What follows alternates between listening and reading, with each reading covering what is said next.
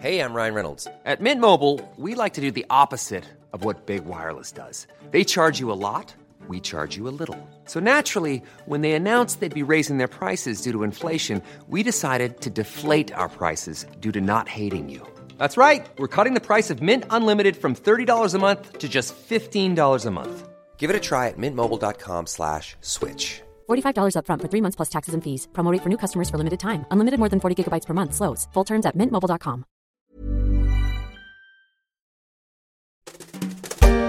L'histoire dont je vais vous parler aujourd'hui dans la story démarre un peu comme ça.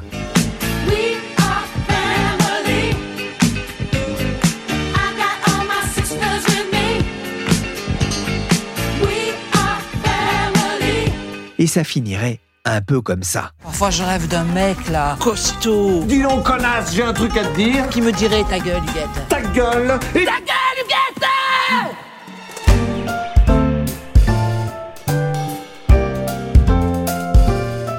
Je suis Pierrick Fay, vous écoutez La Story, le podcast d'actualité des échos.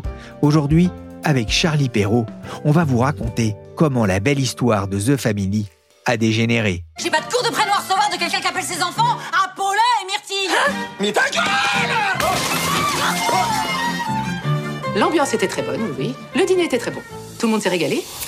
Et si vous aussi, vous voulez rejoindre la grande famille de La Story, abonnez-vous sur les plateformes de téléchargement et de streaming de podcasts. Promis, vous serez toujours bien reçus.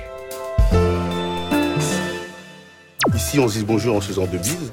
Mais hier, devant la gare de Plouc-Hermitage, c'était trois. Là, on a une zone avec deux bises et là, une autre avec trois. En 2013, naît The Family à Paris. L'ambiance est bonne, amicale. The Family, c'est un incubateur d'entreprise, une boîte qui aide les autres boîtes à grandir. L'entreprise voit grand et déménage même son siège à Londres et ouvre un bureau à Berlin. La famille s'est créée à partir d'une sélection de start-up coup de cœur. Elle prospère et fait des envieux. The Family devient vite incontournable dans le monde de la tech. De belles pages dans Challenge, des articles dans la presse, la star accélérateur selon l'Express, des levées de fonds saluées dans les échos. Et en 2019, Guillaume Brégeras s'était même rendu à Londres à l'heure du petit-déj pour rencontrer le gourou de la tech, Oussama Hamar, l'un des trois fondateurs du groupe. Il en avait fait un épisode de son podcast Take Off. Je commence toujours ce podcast par les rituels, le rituel matinal. Donc toi, tu es un grand voyageur, donc est-ce que tu arrives à avoir un, un rituel matinal? Non, j'ai pas de rituel matinal. Je... La, la- la plupart du temps, mon rituel matinal, c'est la panique. Parce que j'ai pas entendu mon réveil. je suis pas coiffé, je, je m'habille et je pars en courant.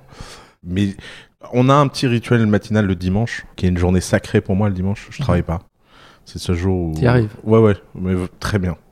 c'est vraiment, j'ai pas de téléphone. Les, les seules exceptions, c'est quand on fait des events de family de temps en temps le week-end. Trois ans plus tard, la famille se déchire.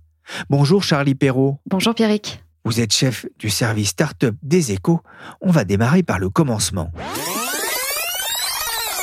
Retour en 2013 avec la création de The Family. C'était il y a dix ans. Alors The Family, c'était un moment où il faut quand même bien revenir en arrière. 2013, en France, enfin déjà il y avait à peine la French Tech. Le label venait d'être créé donc euh, par Fleur Pellerin, qui était euh, donc la ministre en charge voilà du numérique et, et des PME. Et voilà, il y avait un petit groupe qui avait décidé de faire ça pour justement faire un petit peu émerger l'écosystème. C'est aussi la date à laquelle s'est créé BPI France, qui a évidemment beaucoup participé à l'essor de l'écosystème, et aussi France Digital, qui avait suivi d'ailleurs le mouvement des pigeons. Je ne sais pas si vous vous souvenez. Voilà, plusieurs des entrepreneurs, investisseurs s'étaient un petit peu rebellés pour des raisons fiscales, et ça avait donné lieu à France Digital, qui est la, grosse association, on peut dire le lobby, qui représente aujourd'hui les entrepreneurs et les investisseurs de la tech en France. Donc voilà, il y avait vraiment pas grand-chose à cette époque. Et c'est vrai que là, euh, trois personnes s'associent et décident de créer cet animal un peu bizarre, on va dire, qui est The Family, alors qu'on dit incubateur, euh, lieu d'innovation, accélérateur, ça a jamais... Voilà, on parle d'un incubateur, mais il y a plein de mots qui peuvent définir The, The Family, et j'imagine qu'on va en parler dans tous les détails. Ouais, justement, un incubateur de start-up, qu'est-ce que c'est? C'est comme une usine, on va dire, pour faire euh, grandir euh, des startups, c'est-à-dire que un ou des entrepreneurs viennent avec un, super projet, une idée, mais voilà, ils savent pas trop comment euh, la développer et ils vont rejoindre, voilà, c'est en général une équipe qui va vous aider sur plein de tâches, que ce soit à la fois du marketing, du produit, de la technologie. C'est comme un cabinet un petit peu externe qui vous aide sur pas mal de sujets. En plus de ça, vous avez souvent, alors c'est pas le cas pour tous les incubateurs, mais ils vous prennent en échange quand même une part d'equity. Donc voilà, ils rentrent au capital. C'est aussi leur façon parfois de se faire euh, rémunérer. Ouais, C'est ce que faisait The Family? Oui, ils prenaient effectivement euh, un pourcentage, mais ça dépendait aussi un peu des montants et ils le prenaient pas tout le temps. C'est-à-dire qu'il y a des fois, au bout de quelques mois, ils voyaient qu'il y avait il n'y avait pas de, on va dire, de, de relation, d'attache entre donc les gérants et la start-up. Et du coup, ils n'investissaient pas. C'est vraiment, eux, ils avaient quelque chose d'assez particulier. En général, les incubateurs, vous rentrez, euh, c'est on prend 10%, grosso modo, euh, voilà, du capital d'une start-up. C'est vrai que les startups venaient chercher auprès de ces incubateurs euh, du contact, du relationnel, des idées, des compétences aussi qu'elles n'avaient pas forcément en interne, parce que souvent quand on crée sa startup, on est un peu tout seul, ou en tout cas on n'est pas forcément toujours très bien entouré. Conseiller les startups, ça demande un, talent particulier? Oui, il y en a beaucoup d'ailleurs qui sont frottés et qui n'ont pas réussi. En France, pendant un moment, la blague un petit peu dans l'écosystème, c'est qu'il y avait autant d'incubateurs, d'accélérateurs que de start-up. Ça montait vraiment partout. Les grands groupes, il y avait aussi du, public, du privé. Donc euh, voilà, depuis, il y a eu beaucoup de morts. On parle un peu du, cimetière des incubateurs de start-up. Parce que au final, il y, a, très peu de modèles. En fait, le, gros modèle, c'est Y Combinator, qui est le fameux accélérateur incubateur aux États-Unis, qui vraiment surpasse tout le monde parce qu'ils ont réussi à monter un programme très léché, parce qu'ils ont des experts qui vont former vraiment les startups sur des sujets très précis. Et c'est vrai que on entend vraiment partout, ils ont mal à avoir de la concurrence. Et en plus, ils recrutent partout dans le monde. Il y a beaucoup de Français d'ailleurs qui le rejoignent.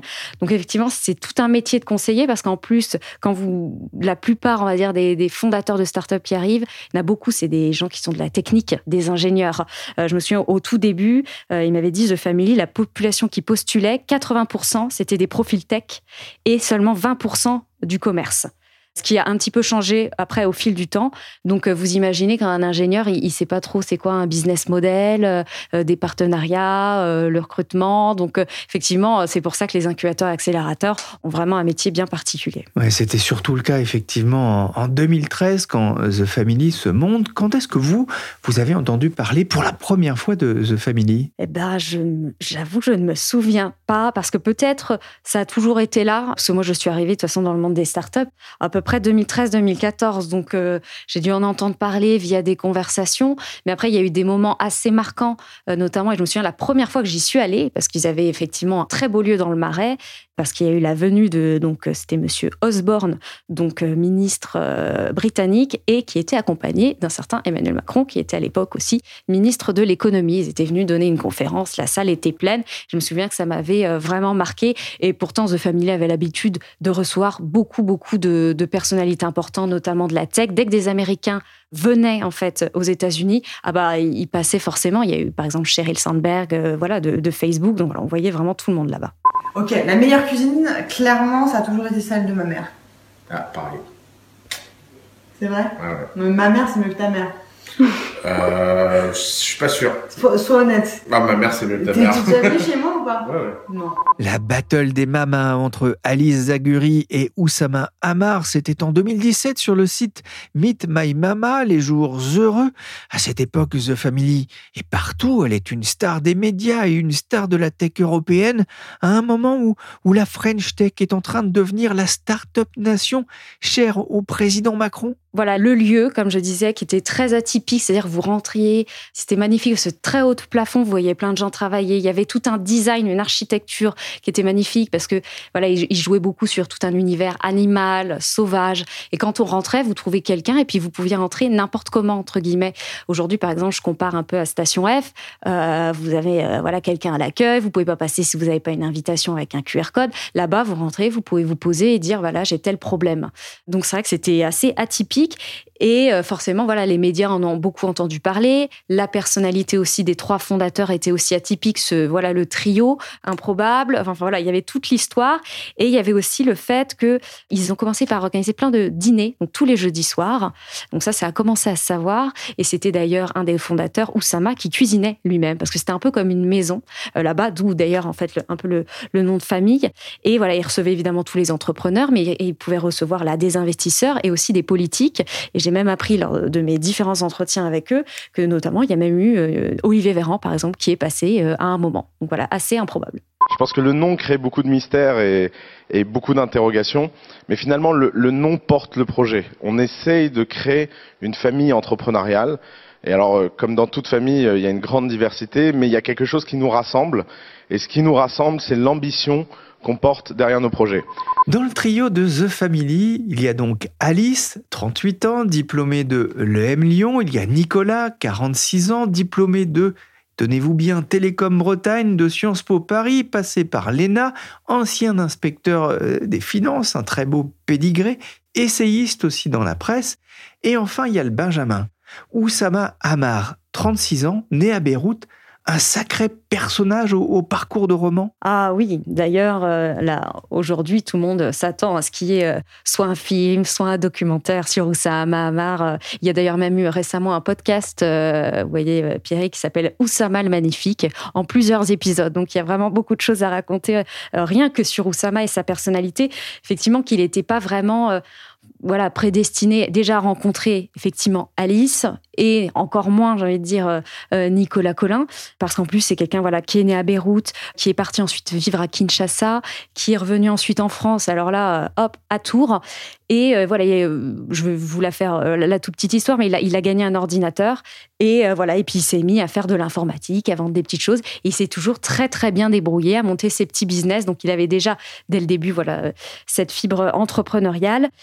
Et évidemment, c'est quelqu'un aussi, si vous demandez à n'importe qui qui l'a côtoyé, qui a toujours des phrases très chocs. C'est un orateur euh, vraiment hors pair. On peut l'aimer ou le détester. C'est quelqu'un, quand il est là, bah, on le voit, on l'écoute, on l'entend. Puis on, est, voilà, on, est, on peut être très stupéfait. Moi, de mes entretiens, c'est ce qui m'a vraiment marqué. Et évidemment, c'est aussi quelqu'un, bah, il faut le dire physiquement, enfin, c'est c'est quelqu'un hors norme. Enfin, pareil, vous voyez entrer dans la presse, vous, vous pouvez savoir voilà, que c'est Oussama, vous pouvez le reconnaître de, de très très loin. Donc, c'est quelqu'un, voilà, voilà, un personnage vraiment complètement euh, bah oui, atypique dans, dans la French Tech. Moi, il me faisait penser un peu à, à Pavarotti jeune, Oui. hein, avec sa barbe Oui, oui, fournie et ce physique effectivement im- imposant.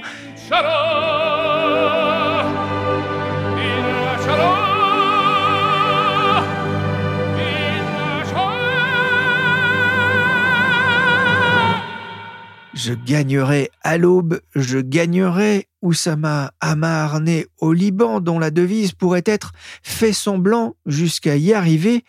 En 2018, Deborah Lloyd dressait son portrait dans les échos et évoquait un personnage charismatique et clivant, et Guillaume Brégeras disait qu'il n'avait pas sa langue dans sa poche. Ah non, non, non. Effectivement, il, dit tout ce qu'il pense. Il a vraiment aucun filtre. Et avec n'importe qui. C'est ça qui est assez étonnant. Euh, moi, on m'a raconté une anecdote où il va à Bercy, par exemple. Il s'adresse quand même voilà, à une population, euh, c'est pas des entrepreneurs. Et, et puis, il leur dit carrément euh, écoutez, euh, de toute façon, euh, nous, on n'a pas besoin d'argent public, ça nous sert à rien, ça nous met des bâtons dans les roues plus qu'autre chose. Enfin, voilà. C'était le genre de personnage à toujours transgresser, à provoquer, en fait, les, les gens mais c'est aussi quelqu'un de ce que tous les gens m'ont dit avec qui il a travaillé, qui retient énormément de choses, qui articule très bien ses idées, qui arrive toujours à exprimer vraiment un message très concret. Et il a une culture en fait très business bien sûr, mais aussi littéraire, ce qui est assez rare. Donc voilà, qui mélange vraiment plein d'univers et qui fait, euh, je, vais encore le dire, mais quelqu'un de très atypique et qui a un impact du coup sur des personnes très très différentes. Oussama Hamar, vous êtes gros, vous êtes barbu, vous êtes désagréable, vous êtes arabe. Vous trouvez pas que ça fait beaucoup? Je suis phénicien, pas arabe.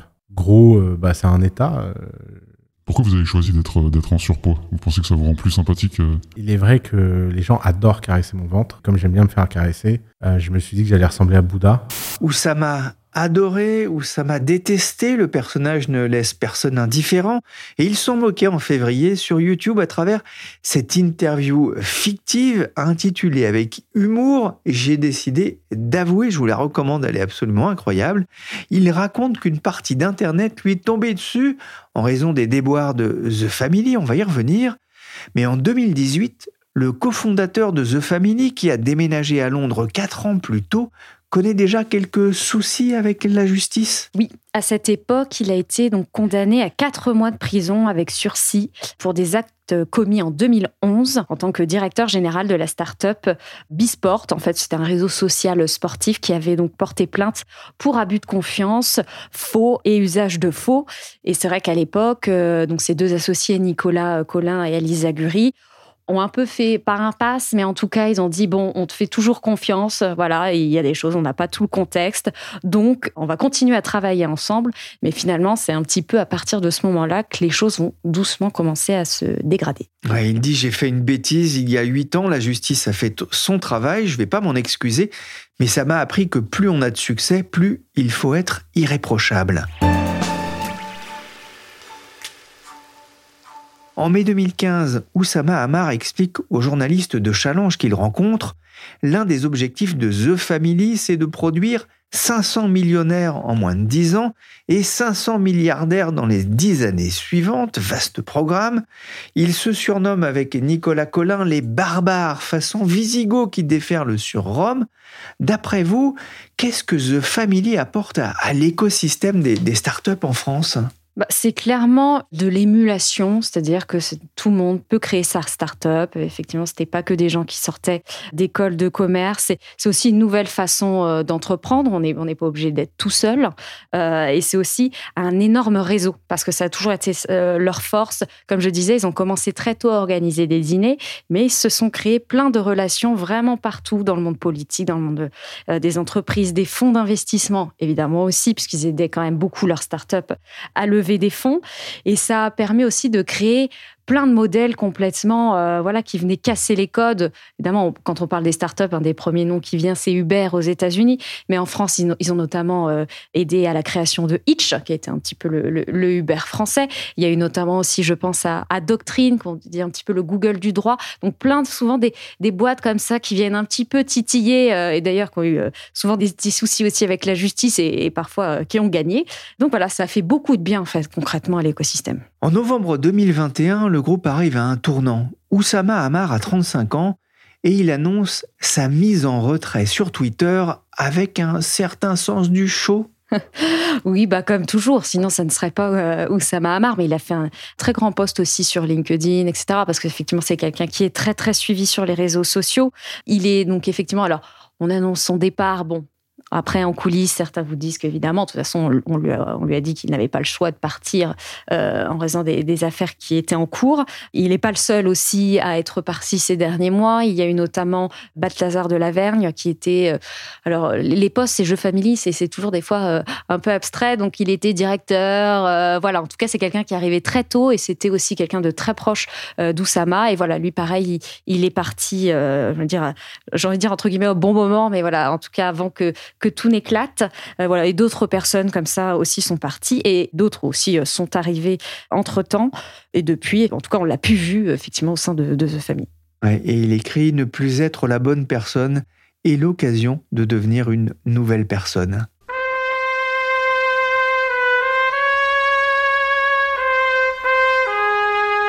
Au fait, pourquoi ce nom de The Family Ça a un petit côté euh, le parrain quand même?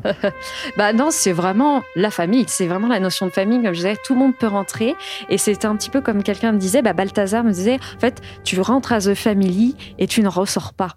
Mais euh, dans le sens où vous on sera toujours accompagné sur le long terme parce que on construit des relations en fait. Et il me disait à The Family, on vendait certes, voilà, il y avait des programmes, euh, il y avait des formations, etc. Mais il dit en fait, on vendait notre temps. Euh, c'est tout. Et c'est tout ce qu'on savait faire, en fait. Ils étaient assez humbles là-dessus en disant que c'était pas forcément des spécialistes de tel sujet.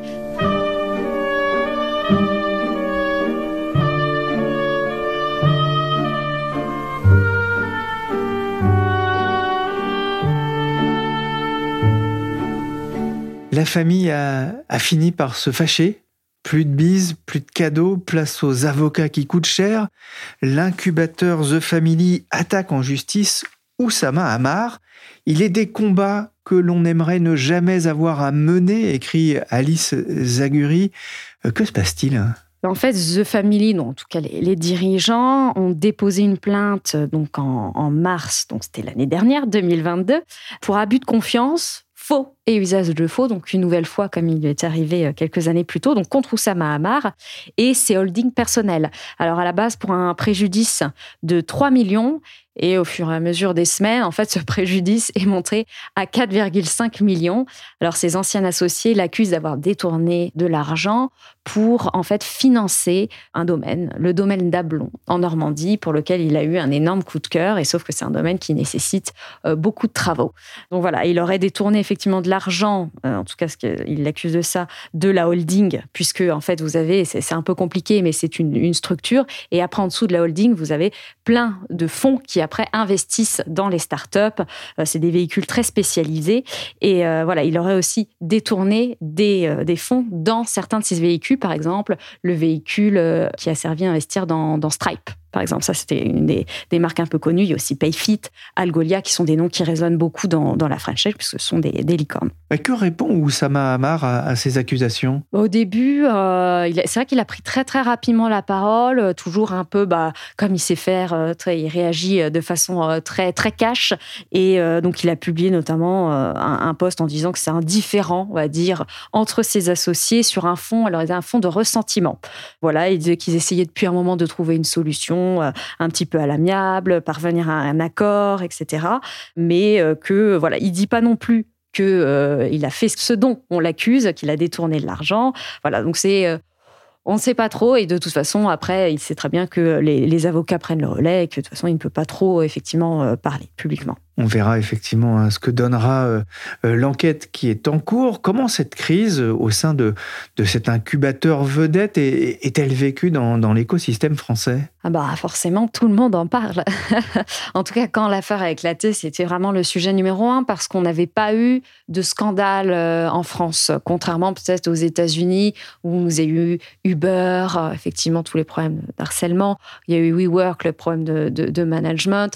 Terranos, évidemment, euh, qui a berné euh, tous ces investisseurs, et puis plus récemment FTX euh, dans les crypto-monnaies. Donc c'est vrai que nous, on n'avait pas eu ça, donc ça a forcément fait un petit scandale chez nous.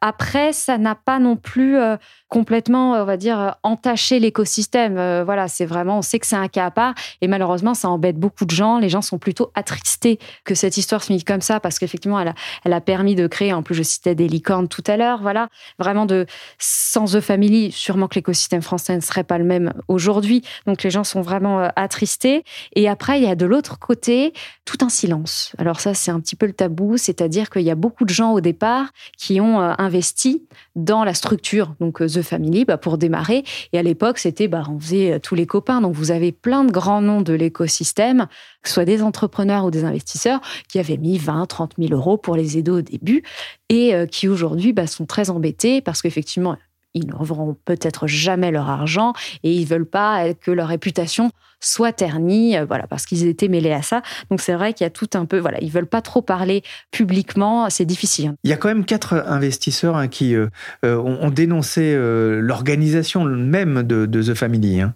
Oui, dans un, ils, avaient, ils ont créé un blog d'information, alors 4 sur 250, vous voyez. Et encore, c'était un blog où voilà, tout le monde pouvait après envoyer des documents, etc. Ils réceptionnaient. Mais ça n'a pas du tout créé des mules. Depuis, il y a quand même un investisseur qui a justement aussi déposé plainte contre Oussama Hamar. Mais ça a pas créé encore, on va dire, d'effet euh, boule de neige, en tout cas euh, des mules. Ça fait encore partie des, vous savez, dans, dans la French Tech, euh, voilà, tout ce qui est un petit peu mauvaise nouvelle, etc. On n'aime pas trop en parler, on préfère rester un petit peu loin.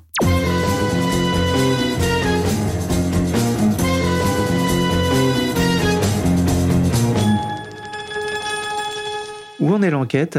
Alors en fait, je dirais même les enquêtes, parce que le souci de ces savères, c'est pour ça que c'est toujours très compliqué à expliquer, c'est que il y a tellement de véhicules d'investissement, enfin là, je ne sais même plus s'il y en avait 60, 70, Et ils sont pas que en France, en fait.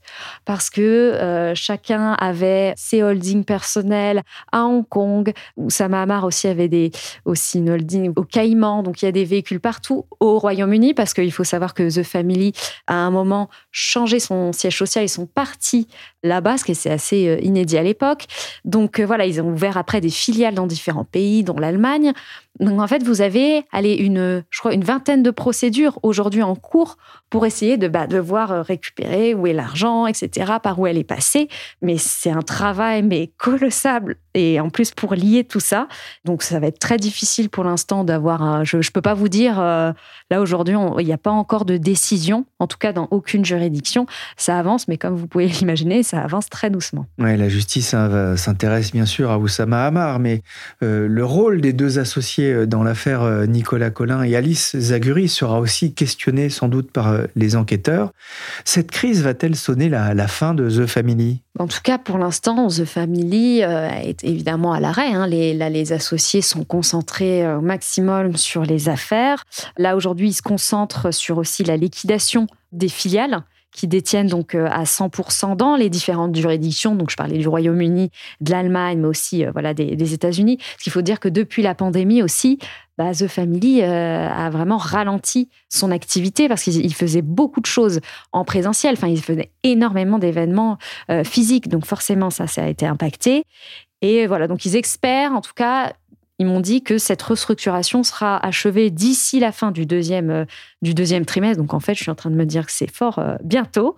Mais ils sont confiants puisqu'ils réduisent donc forcément leurs dépenses. Ils essayent, voilà, euh, ils, disent que leurs revenus aujourd'hui sont assez suffisants, en tout cas, pour couvrir le fonctionnement de l'activité.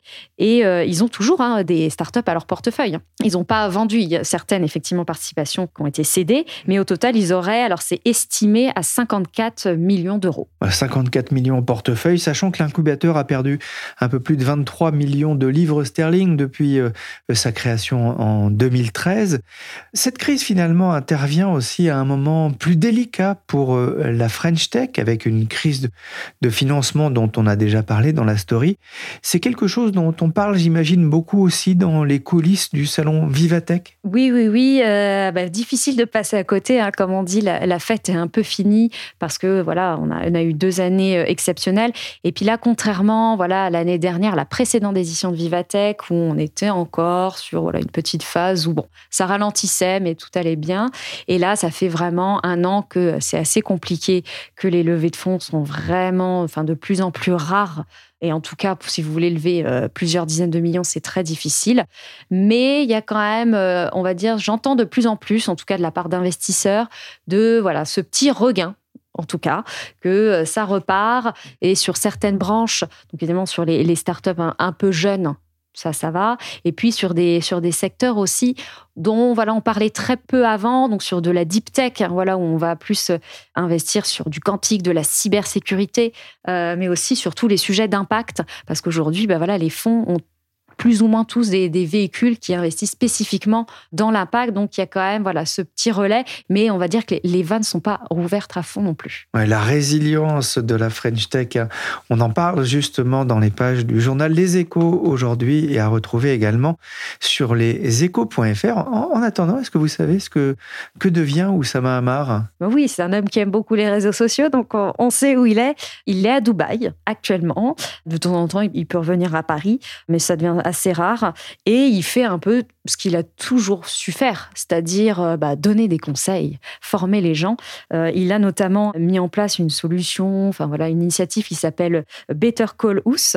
Alors où vous allez payer, euh, je crois c'est 250 ou 300 euros pour euh, parler avec lui pendant 30 minutes. Donc n'importe qui peut l'appeler. Et euh, évidemment, il, s'est fait un peu moquer parce que euh, pourquoi euh, faire payer, c'est cher. Et lui, il répond euh, tout simplement, bah, si tu trouves ça cher, parle à quelqu'un d'autre. Voilà, ça c'est du Oussama. Et il donne aussi des, formations en ligne. Et en ce moment, bah, je ne vais pas vous faire deviner la thématique, mais euh, c'est sur l'IA, évidemment. Et il s'est associé avec quelqu'un qui s'appelle Yomi Denzel, qui vit aussi à Dubaï, qui est aussi un entrepreneur, qui fait des formations, mais lui qui est beaucoup plus sur tout ce qui est dropshipping. Vous savez, on en parle beaucoup dans, l'e-commerce, euh, ce qui consiste à ne pas avoir, euh, ils n'ont pas de stock. Voilà, donc à, à eux deux, ils font aussi beaucoup de podcasts et il a aussi des projets à côté. Je sais qu'il est, euh, il, a, aussi dans de, dans de la crypto et dans, alors, si c'est pas encore terminé, mais en tout cas, il fait un film d'animation. Je ne sais pas où ça en est, mais en tout cas, la dernière fois, il m'avait parlé de ça. Merci Charlie Perrault, chef du service Startup des Échos. Cet épisode de la story a été réalisé par Willy Gann, chargé de production et d'édition Michel Varnet.